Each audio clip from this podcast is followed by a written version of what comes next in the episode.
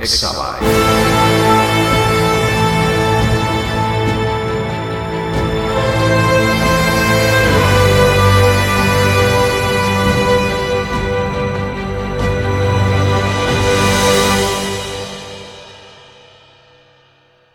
Todos y bienvenidos otro día más a un nuevo episodio de Exabyte. En el episodio anterior hablamos sobre cómo la inteligencia artificial iba a llegar a nuestros futuros trabajos. Si bien es cierto que aún no sabemos exactamente a qué trabajos va a ser afectados, sí que podemos prever que al menos trabajos de cara al público como por ejemplo médicos de cabecera, telefonistas o funcionarios lo van a tener crudo en el momento en el que tecnologías como GPT-3 pasen a un sistema que pueda hablar por sí mismo. Otro de los lugares donde la inteligencia artificial va a entrar con fuerza es claramente en la guerra. Nos guste o no, esto ha venido para quedarse. Actualmente se están utilizando este tipo de sistemas en la guerra de Ucrania, con drones, quiero decir. La inteligencia artificial aún no ha entrado de forma directa, pero sí de una manera probablemente muy rudimentaria. Claramente esto poco a poco va a ir avanzando y se van a ir implementando sistemas de inteligencia artificial que van a volver la guerra un tema bastante complejo. Actualmente los drones que se utilizan son drones pequeños, muy rudimentarios, probablemente de uso civil, pero con el tiempo estos drones van a empezar a incluir software que les va a permitir ser mucho más autónomos que lo que estamos viendo actualmente en la guerra. En este podcast, nos guste o no, somos parte de Occidente y obviamente queremos que nuestro bloque de aliados tengan tecnología para que podamos defendernos en un momento determinado. Los sistemas que se están utilizando, como dije, eran bastante rudimentarios, pero son bastante efectivos y estamos viendo claramente como día a día se están utilizando drones súper pequeños letalizados con pequeñas bombas o con pequeñas cargas que están haciendo prácticamente estragos en todo el frente ruso y nuestra contraparte occidental va a tener problemas contra países que esto lo están viendo como un problema y se están empezando a rearmar con drones pequeños. Claro, un solo dron pequeño civil no te va a proporcionar una cantidad de fuerza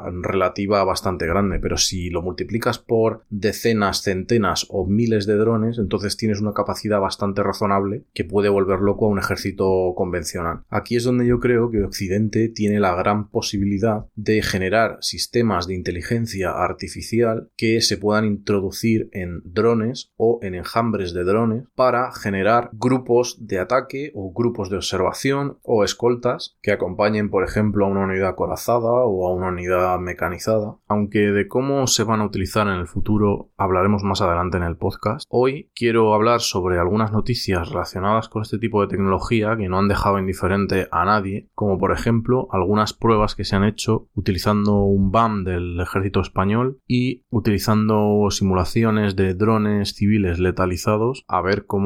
atacaban las defensas del barco. Esta maniobra salió bastante mal, ya que claramente dejó entrever que las defensas de nuestros buques son insuficientes contra este tipo de drones y deja entrever que nuestro país, concretamente España, está en pañales con este tipo de tecnología. Claro que cuando hablamos de drones, la amenaza no solo puede venir desde la superficie, sino que también puede venir bajo el agua, o por el aire, o por tierra, o por el espacio incluso. Entonces esto deja abierta la posibilidad a que startups y nuevas empresas abran sus puertas para investigar este tipo de tecnologías. Si aplicamos el uso de inteligencia artificial a este tipo de drones, estaríamos ahora mismo por encima en tecnología de prácticamente cualquier nación, salvo probablemente Estados Unidos o quizá algún país que haya decidido aplicar este tipo de tecnologías como podría ser China. Sin embargo, todos sabemos que en Europa concretamente se ha castigado a las empresas de garaje y startup, no ofreciendo contratos ni concursos públicos, cosa que, por ejemplo, en Estados Unidos sí que ha ocurrido durante muchísimos años y probablemente ahora mismo esté cambiando, se habrán dado cuenta de la necesidad de la creación de este tipo de tecnologías y probablemente estén impulsando este tipo de desarrollos. Nosotros al final en Europa acabaremos comprando armamento estadounidense porque no nos queda otra. Entonces, siguiendo la línea de este tipo de información, vemos claramente que hay noticias que hablan de que Estados Unidos está intentando implementar este tipo de inteligencias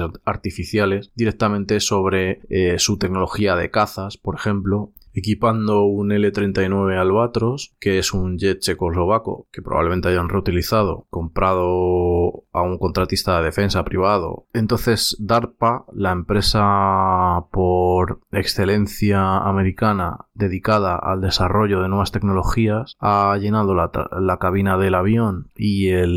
los sistemas con un sistema de inteligencia artificial y básicamente han conseguido que el avión vuele con este sistema de inteligencia artificial, cosa que les prevé de una capacidad muy interesante para sus futuros drones que sean lo suficientemente autónomos para entrar y salir de áreas de conflicto sin tener la supervisión directa de un ser humano. Claro que todo esto viene de largo porque hemos visto desde hace tiempo que por ejemplo China está utilizando drones probablemente porque este tipo de noticias no salta nunca quién es el actor directo del que realiza la acción, pero sí que es cierto que durante los últimos años se han producido bastantes incidentes con buques estadounidenses en el Océano Pacífico de posibles enjambres de drones o drones que intentan como medir la respuesta del barco y comprobar la capacidad de defensa del mismo. Esto poco a poco hemos visto como ha crecido de una forma exponencial y vemos como países más rudimentarios como podría ser Corea del Norte o la misma Irán están empezando a producir sistemas de drones que son capaces de llegar a unas distancias considerables y poner en entredicho la seguridad de nuestro bloque occidental. Por ejemplo, en la península de Corea hace poco se consiguió a través de un dron o varios drones llegar y poner en entredicho la seguridad del occidente de Corea del Sur, lo cual hace ver que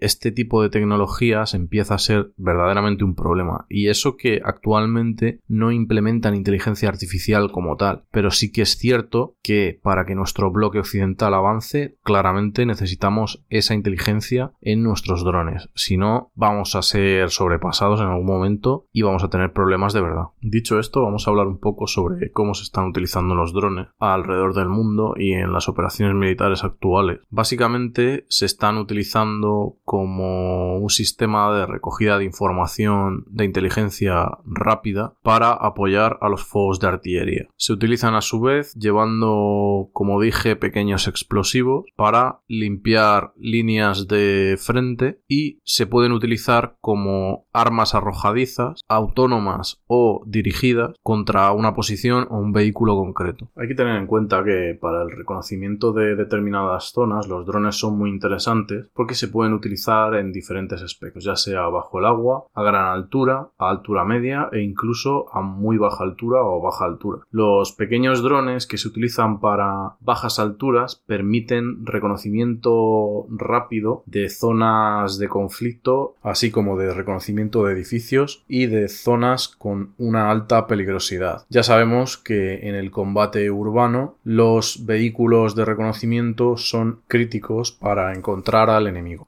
encontrar posibles problemas para nuestras unidades, como obstáculos o simplemente saber si hay civiles en una zona específica o no. Hay un aspecto muy interesante que tenemos que hablar de los drones, que es la manera en la cual los soldados se comunican con el propio dron. Esto es una situación relativamente compleja que requiere de dos cosas. Primero, el situational awareness del soldado implica que tenga una fácil interfaz con el dron, cosa que a día de hoy con drones civiles no es 100% perfecto como nos gustaría, pero sí que es cierto que les está dando una forma de combatir bastante más dinámica que lo que existía previamente. Entonces, este tipo de maneras de comunicarse del soldado al dron se tienen que dar a través de un software eficiente que permita que el soldado pueda tomar decisiones rápidas sin que le afecte a su capacidad militar. A su vez, en un entorno de combate complejo, los drones deben tener intercomunicación entre ellos o intercomunicarse también con los centros de mando operacionales para pasarles la información relevante de objetivos o información relevante sobre las maniobras que se están llevando en ese momento a cabo. Esas interconexiones o data links son fundamentales porque permitirán en un futuro que los centros de mando puedan dar órdenes rápidas a los soldados. Claro que esta capacidad con un dron civil es prácticamente imposible y asimismo los drones civiles no tienen ningún tipo de cifrado a la hora de comunicarse entre el operador y el dron. Claro que entiendo que en Ucrania y en conflictos actuales esto debería ser una prioridad total y absoluta para los mandos de operaciones y para los propios operadores en sí. La ventaja de los drones militares o civiles militarizados o letalizados es que los precios son completamente ridículos si los comparamos con un avión de combate o sistemas de armamento muchísimo más complejos como antiaéreos o aviones de reconocimiento o helicópteros o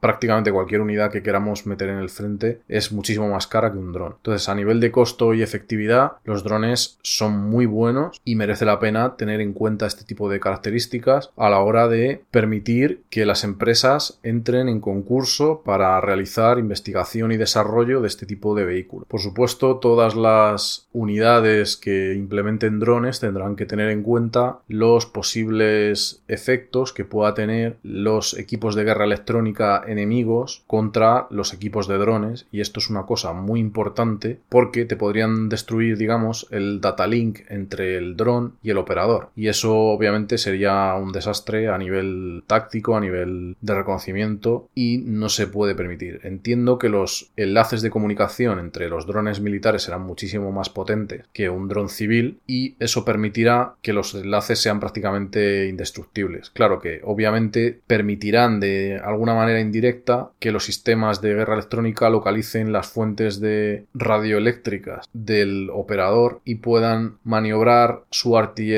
contra esas posiciones, por lo que los operadores tendrán que estar siempre moviéndose y deberán estar atentos a cualquier posible cambio en el frente que se redirija hacia ellos por motivo de que su dron o su fuente radioeléctrica de origen sea localizada por el enemigo. No me quiero extender tampoco mucho más sobre el tema de los drones porque es un aspecto que ya entra más en cómo se utilizan a nivel doctrinal, militarmente y demás. Yo tampoco soy experto en ese tema y simplemente quería daros mi punto de vista. Respecto al podcast, deciros que la próxima semana tengo pensado intentar hacer algo relacionado con la historia, a ver qué tal sale. Y nada, pues nos vemos la semana que viene.